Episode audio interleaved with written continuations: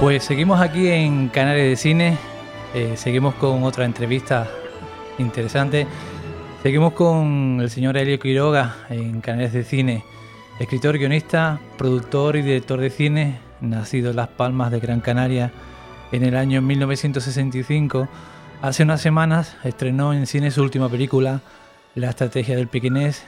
Es un artista canario de gran recorrido, creador de cortometrajes, documentales, largometrajes, música, videoarte, novelas y aparte también docente en la Universidad del Atlántico de Las Palmas de Gran Canaria dentro del grado de cine. Eh, señor Quiroga, buenos días, ¿cómo está usted? Hola, buenos días, ¿cómo estamos? Muy bien, aquí estamos. Como, pregunto siempre, ¿le puedo tutear? Claro que sí. ¿Qué tal, cómo estamos? Bien, bien, muy bien. Eh, ¿Qué tal, cómo va todo con la película, con la estrategia del Pequinés, su último estreno? Mm, bien, bien, estamos, hemos estado en cine, estrenamos el pasado 31 de mayo, justamente en, las islas ha ido, pero muy bien, ha estado cuatro semanas, lo cual hoy en día para una película que no sea de superhéroes es un exitazo, estamos muy contentos y el público canario la, ha apoyado, ha ido más a verla y ahora ya estamos en, en gira, ¿no? Por la península, llevando las copias que hemos hecho de la película a diversos cines, también cines de verano, que es una película también como es muy eh, intrigante, es un thriller en realidad, pues también es interesante para ese tipo de, de cines, ¿no? Sigue en cartelera tanto en Tenerife como en Las Palmas, ¿no? Estuvo hasta la semana pasada. Ah, de acuerdo. Y mm, tenía interés por saber si te fue muy difícil producirla, conseguir producirla. Pues siempre es complicado, mm. sobre todo como está el patio últimamente, porque en este caso tenemos el doble problema. Primero que somos periféricos, que queramos o no estar en las islas en este país es complicado porque eh, siempre se dice que no y de que todo está descentralizado, pero no es verdad. Madrid y Barcelona siguen siendo los lugares en los que se hace audiovisual. Cierto. Y entonces, y al mismo tiempo tenemos también el problema de, de que hoy en día el cine independiente lo tiene difícil, ¿no? Porque básicamente lo que se está haciendo es cine producido por televisiones, básicamente Mediaset, o sea, 3.5 y A3 Media, o sea, Antena 3, están haciendo comedias y básicamente eso es lo que se está haciendo en España, ¿no? Es el, el cine que, que se está produciendo se está estrenando con con dinero para promoción, etcétera, ¿no? Esa productora cuesta un poco que, que, la temática que llevas en, tu película la, la acepten, ¿no? La apoyen, ¿no? Van más un poquito, por decirlo así, a lo fácil. Claro, exactamente, van a, lo cual también tiene todo su sentido, están, están haciendo negocios, ¿no? Y van básicamente al éxito sencillo y lo más rápido posible, ¿no? Aparte solo producen su propio producto, ellos generan el material mm, desde la creación del, de la primera idea hasta el guion, etcétera, entonces es muy difícil que entren a, un proyecto independiente. Y aparte el bombardeo también a nivel de, de, televisión que te dan constantemente. Yo recuerdo Tadeo John, que yo veía Tadeo John ya en cualquier lado, vamos. es verdad. Y eso también contribuye mucho al éxito de las películas, porque ese es el caso de Telecinco, los que te machacan de tal manera con las películas que al final es que si no sabes que existe es que no tienes televisión en casa, vamos, ¿no? lo cual, bueno, está bien para, para sus productos, está muy bien y, ya sé que la gente vaya al cine a ver las películas. Pero claro, es algo que cuesta muchísimo dinero si lo tienes que hacer en tu propio bolsillo. Telecinco trabaja con su propia emisora de televisión, ¿no? Exacto. Saber, mm, desde que leíste la novela de, de Alexis, mm, ¿cuánto tiempo, en cuánto tiempo ya decidiste que, que, querías llevar esa, esa historia al cine? Ah, pues fue, fue sobre la marcha. Recuerdo terminar de leer la novela, fue en el año 2014, y busqué inmediatamente terminar el teléfono de Alexis que lo tenía en el móvil porque nos habíamos coincidido en alguna presentación antes y recuerdo llamarle corriendo, decir, ¿dónde está? Estaba presentando un libro en, en la librería del Cabildo en Las Palmas. Te atrapó, ¿no? la novela. Sí, sí, y me fui corriendo a verle a tomar un café y decir, oye, tienes los derechos libres, tío. ¿Te apetece hacer que una película de...? Sí, porque me atrapó, es tan intensa, los personajes son tan potentes que es un gustazo esa novela. Y saber, mm, ha sacado una nueva una, novela, eh, Alessi Ravelo, la última que ha sacado, La ceguera, de, la ceguera del cangrejo, y ¿has pensado en ella quizá o has fantaseado un poco con ella con también hacer una película? Justamente la tengo, me la, tengo dedicada por Alexis y la tengo ahora justo para empezar a leer ahora mismo, nunca se sabe. Aparte, transcurre en Lanzarote, que es un espacio visual y en el que contar historias eh, cinematográficas realmente apabullante, podría ser increíble, ¿no? Pero justamente la tengo pendiente para empezar a leerla ahora. Y perdona la broma, estos días he estado documentándome y en, referencia a Alexis Ravelo parece una trilogía, ¿no? La estrategia del pequiné, la ceguera del cangrejo, que será lo próximo. Parece, ¿no? Parece un poco una, una, una trilogía. Mira, comentarte, pues bienvenido a este pequeño espacio, Canal de Cine.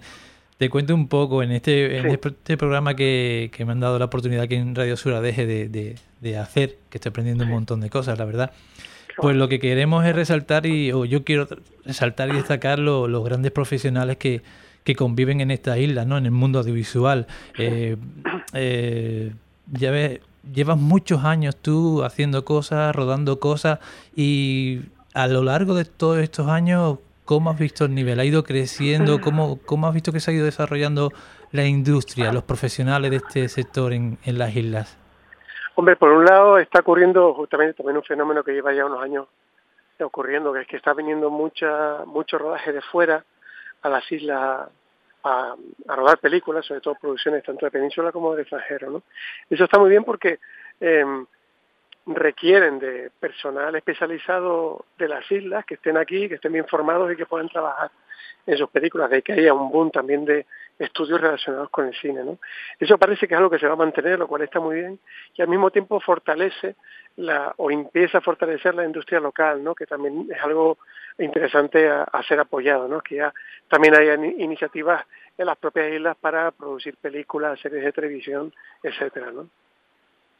Estupendo, estupendo. La verdad es que mm, el trabajo que genera, ¿no? La, esta, esta industria cada vez va más y evidentemente también promueve la, la, formación, ¿no? Quiero un poquito enganchar con el tema de la Universidad del Atlántico, ¿no? Esa, esa, esa rama de estudio que ha sido docente, no sé si actualmente sigue siéndolo. ¿Cómo ves el tema en la juventud, ¿no? El interés por ese, mm. por ese tipo de trabajo.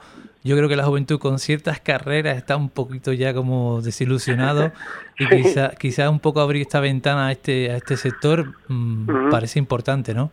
Claro, es un camino súper interesante. Al mismo tiempo como también que es lo que están haciendo en la Universidad de Atlántico Medio, que como también son unos estudios muy técnicos, que están eh, también muy em, basados en el estado de la técnica, de la tecnología vigente, también se está eh, haciendo mucho hincapié en la formación en ese aspecto, ¿no? para que las personas que se formen en esa titulación, que es, el grado de cine de la Universidad de Atlántico Medio, salgan con un bagaje eh, tecnológico también como para trabajar con equipos, con las últimas los últimos avances tecnológicos, etcétera, que en el cine siempre están ahí, ¿no? Como herramientas de trabajo, ¿no? Perdona que volvamos un poco atrás con la película, con la estrategia del pequinés, que, es que se me escapaba la, la pregunta. ¿Tenías bien claro en contar con, con, los dos protagonistas, con Kira Miró y Unax Ugalde? Ay, claro, claro, sí. En el caso de, de Kira, básicamente éramos, estábamos escribiendo el guion, es que lo, que lo escribí con un guionista que se llama David Muñoz, que escribió El Espinazo del Diablo Guillermo del Toro. Y teníamos en la cabeza El Espinazo del Diablo, una película de Guillermo del Toro. y, y teníamos aquí desde el primer momento en la cabeza, ¿no? Aparte que sabíamos que ella tenía esa espinita clavada de no poder rodar en su tierra, ¿no? Y con su acento y soltarse, ¿no? Y hablar, hablar canario, ¿no? Que, que a veces, en el caso de ella, que ha educado mucho, muy bien su voz cuando le piden un acento determinado peninsular, no puede poner sin ningún problema. De hecho, la gente se sorprende, ¿no? Lo borra por completo. Lo borra por, completo. por completo. Y en el caso de unas tres cuartos de lo mismo, porque sabemos que era un que es un estupendo actor, aparte es un tío majísimo, y hacía falta Tito, el personaje de la novela de Alexis, necesitaba un personaje así que fuera a la vez duro, pero también vulnerable, un tipo que también en el fondo es un ingenuo que todavía cree un poquito en, los cuentos de hadas, ¿no? Por eso se meten en ese lío en el que se meten, ¿no? En ese atraco imposible. Da ese perfil, ¿no? De tanto de dureza como de, de fragilidad, por así decirlo, ¿no? Sí, y de buen tío, ¿no? Porque también como la película cuenta su peripecia, la de ellos dos, porque se, se lían, se enrollan en la película, se enamoran, etcétera, pues era muy importante que el espectador también tuviera mucha simpatía por ellos, porque luego lo vas a seguir, ¿no? Y, que te agobies por lo que les puede pasar y, esas cosas, ¿no? ¿Se puede decir que, que, lo más cómodo o una, o una gran suerte, una gran fortuna es ser director de tu propio guion? no sé yo qué decirte. Em, en esos casos siempre tienes que traicionarte a ti mismo y, mirar de, tienes que convertirte en otra persona completamente diferente. ¿Y cómo haces eso? ¿Cómo consigues eso? ¿Te, desdoblas?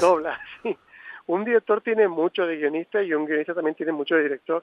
Entonces hay que, hay que cortarles un poquito las alas a esos dos aspectos porque cuando se está rodando una película ya se pasa a otra, fase del trabajo, ¿no? En la que se, eh, se han de acortar diálogos, se han de trabajar con los actores, ellos te aportan sus propias ideas, ellos te cambian cosas, cambian palabras o deciden que esta frase no, no, la, no la pueden integrar y la cambian por otra diferente. O sea, en esos lados el director tiene que salir adelante y el texto se convierte en un vehículo importante, pero que también entiendes que es secundario, porque es parte del trabajo también, la reescritura continua del guion. ¿no? ¿Y qué te queda por hacer? Porque mirando, mirando tu historia, la verdad, mm, increíble todas las cosas que has hecho, qué diversa. ¿Qué te queda? ¿Qué, qué, qué, rama te queda? ¿O te llama un poco la, la, la curiosidad de decir, quiero ir por ahí, la pintura? Ah, también. No, en estos casos siempre, en, estos aspectos siempre eh, te planteas que el, el, siguiente proyecto en el que estás metido, sea el tipo que sea, es lo que te va también a llevar durante los próximos años de tu vida, ¿no? Que en el caso del pequinés, esto empezó en 2014, que fue cuando hablé con Alexis, que han pasado cinco años, ¿no? Al final te metes tanto, es algo tan importante en tu vida, se vuelve tan, tan central que, realmente lo próximo que quieres esperar es la siguiente película, ¿no? O la siguiente novela, o, lo que sea, ¿no? Que la vida es una aventura. Hablando de la siguiente novela, ya me diste la oportunidad de enganchar eh, tu última novela, titulada Entre los sueños. He leído un poco la sinopsis, mm, estoy aquí en Adeje, tengo una librería cerca y no, no peloteo directamente, voy a, a comprarla ya o a, encargarla, la, película. Dos, libros dos libros, uno para mí, uno para mi suegra, que le encantan estos tipos de, ah, tipos de historias. Pues me gusta la sinopsis, ¿no? Esa historia de, dos físicos, de matrimonio, de Sony y de Juan, ¿no?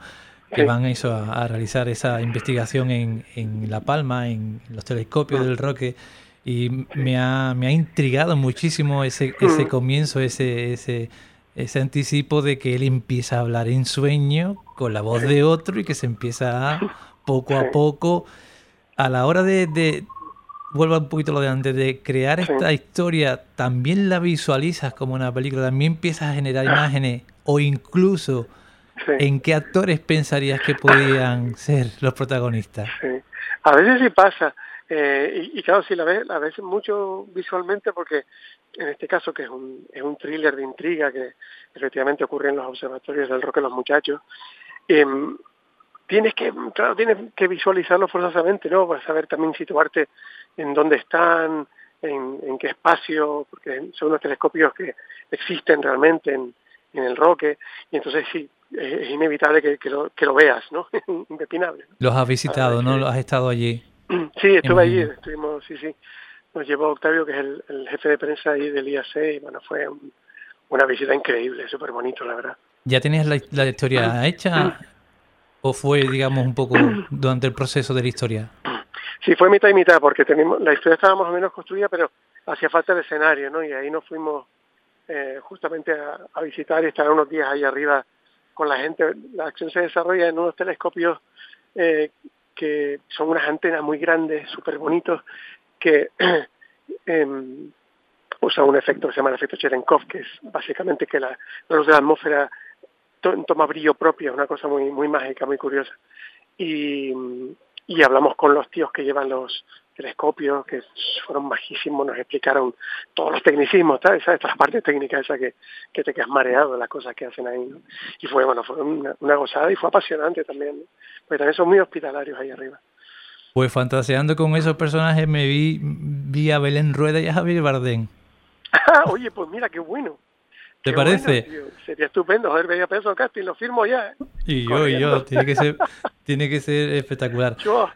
Sí, sí, sí, sí, porque Dani, Rovira y Tony Acosta era otra opción, pero entonces ya sería un poco más, más comedia. más comedia, un poco, un poco más, un poco más comedia. Mira, te quería comentar una cosita, hacer un inciso. Esta, esta, esta parte quiero, quiero citarlo en esta entrevista. Eh, ha sido posible por la ayuda de tu amigo Gon Hernández. Ay, Gon, sí. Un reportado y conocido especialista que ha trabajado en muchísimas producciones, un especialista que le viene, le viene de raza, porque su padre también fue un famoso famoso especialista, que incluso, que incluso tiene una escuela de, especialistas de acción en, Gran, en Gran Canaria. ¿Cómo de importante fue su trabajo en, en esta última película tuya? vital, vital, porque aparte Gon domina todas las áreas de, de la dirección de especialistas.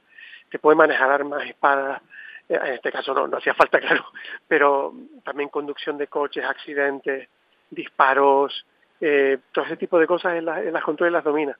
Y también las luchas y las peleas entre la gente que hay que coordinarlas mucho, es como un ballet, ¿no? Y él en eso tiene muy, sobre todo muy en cuenta el problema de la seguridad, que es lo más importante para él. Por supuesto. Siempre, claro, porque que manejar armas son cosas muy delicadas y al mismo tiempo es súper meticuloso eh, coordinando las coreografías, ¿no? Y fue una gozada curar con él. O sea, todas las peleas están trabajadas con él y están, vamos, diseñadas hasta el milímetro con, con, una, pasada. Uno de los mejores que tenemos en el país, sin duda. Y te quería comentar, eh, ¿qué, piensas eh, sobre este sector, que, esta profesión tan importante, la verdad, eh, que te sirve desde saber explicarle a un actor cómo empuñar una, una, una pistola hasta, ya te digo, tirarte desde un barranco con un coche? si, realmente necesita más, más visibilidad y, y más reconocimiento, ¿no? Sin duda. Una cosa que siempre se ha dicho es por qué los especialistas no tienen, por ejemplo, un, premio Goya, ¿no? Lo he hablado con él, la verdad.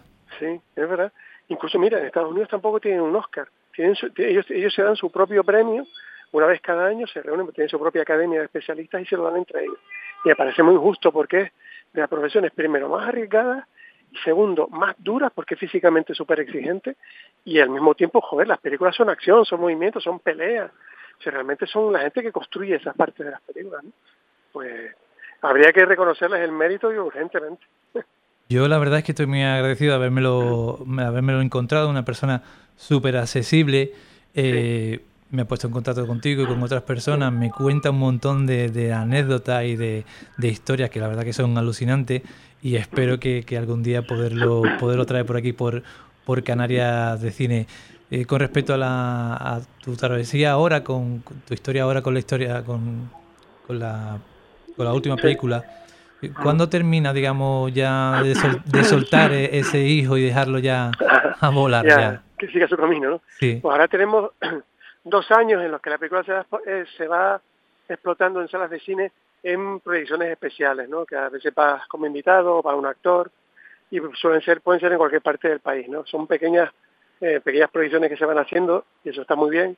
Y luego ya, dentro de dos años, ya la, la emite Televisión Española, que son los que básicamente la película se produjo gracias a Televisión Española que entró, luego entró Televisión Canaria y al Cabildo de Gran Canaria que nos dio una ayuda importantísima para poder terminar la película, ¿no? Gracias a ellos y luego la inversión propia de la productora se pudo hacer, ¿no? Pues pasa ya la emisión de Televisión Española, luego la Televisión Canaria y así sigue la proyección de la película, ¿no? Ahora estamos con el circuito de festivales internacionales, estamos empezando a enviarla y también con el la interacción de que es muy importante también, que es la de los premios Goya, ¿no? que se empieza muy pronto en el año para ir avisando a los académicos, para que puedan ver la película y todo eso.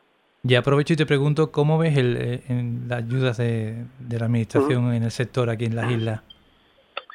Aquí en este momento eh, ha habido una, el año pasado creo que fue, hubo una convocatoria, lo que pasa es que se hizo con unos criterios más bien orientados a, desarrollo tecnológico. Vi vi cómo eran las, las, eh, las, las bases y todo eso, y era como que los habían copiado y los habían pegado. Entonces creo que lo que hace falta, y de hecho había unas ayudas en, que las llevaba Academia de Escultura en Red que funcionaron muy bien en su día y estaban muy ajustadas al medio, ¿no? Creo que básicamente la voluntad política creo que existe, porque de hecho cada vez se está rodando más y está produciendo más aquí, ¿no? Yo creo que hace falta un poquito más de orientación por parte de, la, de las entidades públicas y sobre todo dinero hace falta dinero porque eso, eso es lo que más importante a la hora de dar ayuda, dinero y flexibilidad. Es un sector que al parecer ya cada vez poquito a poco, ¿no? Gotita a gota van, van apoyando más, ¿no? Sí, yo creo que sí. Al mismo tiempo, como van viniendo rodajes de fuera, el talento canario se va viendo como está floreciendo en las islas y, y creo que sí, que tanto por parte, y como aparte tenemos este grado de administración que es gobierno autónomo, cabildos y ayuntamientos, también cada parte puede eh, dar su pequeño granito de arena para las producciones que se hagan y, nazcan en las islas, claro. Y el hablando del talento canario, al final el talento canario cuando, cuando rompe, desgraciadamente tiene que, volar, ¿no? Y salir de aquí, ¿no? Desgraciadamente la situación es esa, porque es lo que te comentaba antes al principio de la conversación. El, audiovisual, el cine, pero el audiovisual totalmente en, España se está haciendo en Madrid.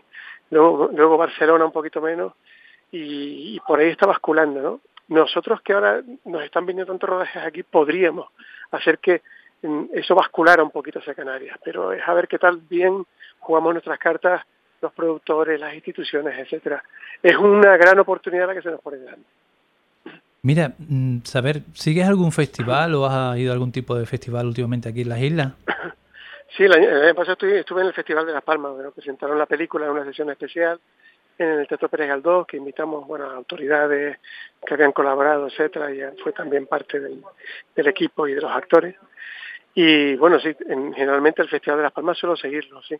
La verdad es que desde que estoy metido en esta en esta historia eh, se mueven muchísimo, se han creado muchísimo tanto festivales tanto de corto como de largometraje.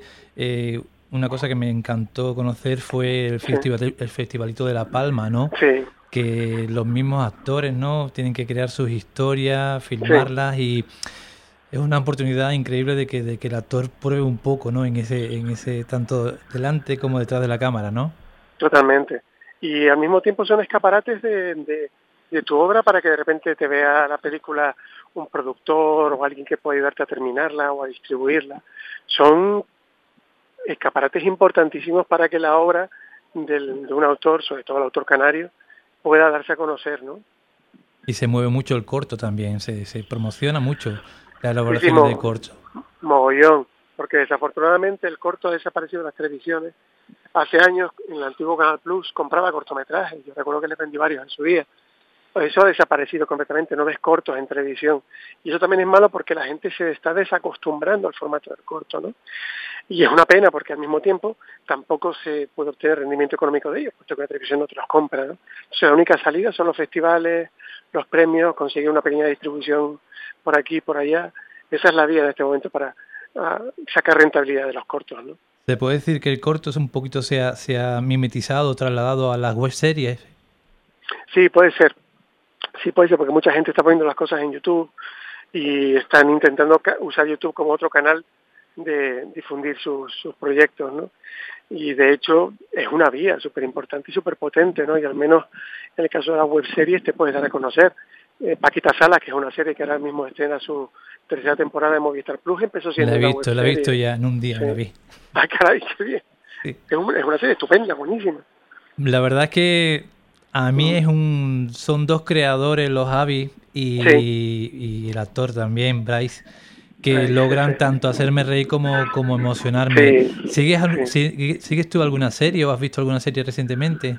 Ahora, últimamente la que me vi fue la de, eh, la de HBO, la de Chernóbil. Muy fuerte. Muy fuerte, sí. Muy, fuerte.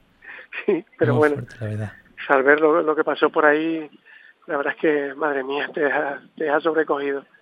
Y mm, otra que vi hace poco, que ahora se emite justo en Antena 3, eh, también se llama Little Big Lies, que es una historia de rivalidades en, una ciudad esta dormitorio californiana muy interesante. Y bueno, sí, solo seguir series siempre que puedo. ¿Te gusta algún tipo en especial o intenta despejar la mente y ves de todo, de comedia? Ah, pues sí, intento ver cualquier cosa. Por ejemplo, incluso lo que comentabas tú, Paquita Salas, que es una serie hecha con especial talento, es una serie que al mismo tiempo lo que dices tú te puede hacer que te partas de risa un episodio y en otro de quedarte súper emocionado. Y ese juego con la emoción es súper súper importante y súper interesante. También, obviamente, he visto Hierro, por cierto, la, la serie rodada en, nuestra isla del Hierro. hemos eh, hablado de ella aquí, tuvimos a uno de los actores, a Norberto, que tuvo la amabilidad de pasarse por aquí. La verdad que una gran producción y un gran producto que, que, que, bueno que nos pone ahí a todo ese potencial canario, ¿no? Porque prácticamente era todo todos los actores canarios, ¿no? Efectivamente, una, hay un gran un gran uso de la cantera en esa en esa serie y eso es estupendo. al, mismo tiempo, la gente que vea la serie se va a dar cuenta, caray, hay un montón de talento artístico en las islas. Si me voy a rodar ahí, hay un montón de actores que puedo contratar y que son muy buenos, ¿no? Sí, lo que hablamos antes, perdona, ¿no? De que poder hablar con su acento, poder expresarse como, como hizo Kira Miro en esta última película, ¿no? Totalmente, exactamente, totalmente. Mira, un pequeño cuestionario para ir terminando, si te parece. Claro. ¿Algunas películas preferidas de, Alfred Hitchcock? Ay, madre mía, qué complicado me lo pones. Así me viene a... no, te he pedido una, algunas. Algunas, pues mira, por que me vengan a la cabeza, pero me vienen y se me puede ir otra. Mm, Vértigo, eh, Vertigo es una película que hay que ver siempre. Por supuesto. eh, Los pájaros y La soga, que es una película tan extraña rodada en, en un falso plano secuencia que dices, madre mía, qué loco estaba este tío, pero qué bien lo hace. La soga yo tengo un grato recuerdo porque fue una época hace años que, que con una pareja, una pareja amiga nuestra empezamos a hacer pues, encuentros, ¿no? Algún que otro fin de semana quedábamos para ver una película. Eh, lo estrené yo y lo estrené, lo estrené con la soga, con la soga. y la verdad que quedaron todos, todos, todos encantados, alucinados, porque es que es increíble cómo esa persona, sin sacarte de este espacio, de ese espacio, en esa intriga que te mete y esa tensión que te, que te crea el gran maestro. ¿Libros preferidos de, de Stephen King? ¿Alguno? Oh, It, It me gustó muchísimo, en serio, pasé muchísimo miedo leyéndola. ¿Qué te parece la última versión y ahora dentro de poco se estrena la, la segunda parte? Es verdad, la segunda parte. Ha habido mucha polémica, a ver, habrá que esperar a ver la segunda parte y que aparezca ya el monstruo, también ha aparecido eh, el bicho. entonces, yo recuerdo incluso que me vi la, la versión que hicieron un una, una, serie que hace a Tim Curry el papel de... La tengo en casa, la tengo en casa. Pennywise. Sí, ay, qué fuerte, qué curioso. Sí, la tengo. Y no estaba mal, lo que pasa es que le faltaba un poquito ahí, yo creo que de presupuesto para que la cosa tuviera es otra, encaje otra otra época. Pero sí, la verdad que a mí la versión última que, han hecho, la actualizada, y también el casting que tienen preparado para la segunda promete. Mola, la verdad, sí, sí, tiene muy buena pinta, la verdad. Bueno, Elio, mm, para terminar, definitivamente volver a, tus principios y leí en tu, documentándome sobre ti, ese encuentro tuyo, ¿no? En tus comienzos con, con Quentin Tarantino, ¿no? Uy, sí, madre mía. ¿Me puedes contar un poquitín, ¿no? ¿Qué, ¿Qué, recuerdas de aquello y qué supuso, qué supuso en tu, en tu carrera? Claro, claro. Esto fue en el Festival de Sitges del año 96, que llevaba mi primera película, se llama Fotos, que es una película un poco peculiar, es un melodrama fantástico mezclado con comedia, muy extraño. Y él estaba, Tarantino estaba en el mismo Festival de Sitges Mm, como productor de una película que se llamaba, tenía un título muy raro, se llamaba Tú limpia que nosotros, no, tú, ¿cómo era? Tú asesina que nosotros limpiamos la sangre. Sí, sí, se llamaba así la película. Me suena. Pues nada, sí, exacto, pues el hombre vio la película, estaba justo sentado detrás de nosotros cuando el estreno, y se lo pasó también que se pasó el resto del festival haciéndonos promoción a nosotros y se olvidó de su propia película, ¿sabes? Qué bueno. Estaba el tipo feliz. Nos pidió póster dedicado. ¿Tenéis la película en VHS? ¿A qué momento era el VHS? No, todavía no. Cuando salga, la vale. Pero vamos, fue majísimo, se portó como Dios, la verdad. Fantástico. Elio, eh, muchísimas gracias. A ustedes. Por tu tiempo. La verdad que ha sido un, placer poder hablar contigo. Estaría horas y horas, sinceramente. Qué Lo dicho, voy a la librería directamente y no, y no es peloteo. No es peloteo, pero esa historia me, ya estoy intrigado, ya tengo ganas de, de leerla. Y bueno, como suena la música de Superman, el, tema del ah, vuelo que, que sigas volando bien alto como sigues volando, ¿eh? Gracias, mi niño, eso espero. Un abrazo, cuídate y gracias. Igualmente, chao, chao.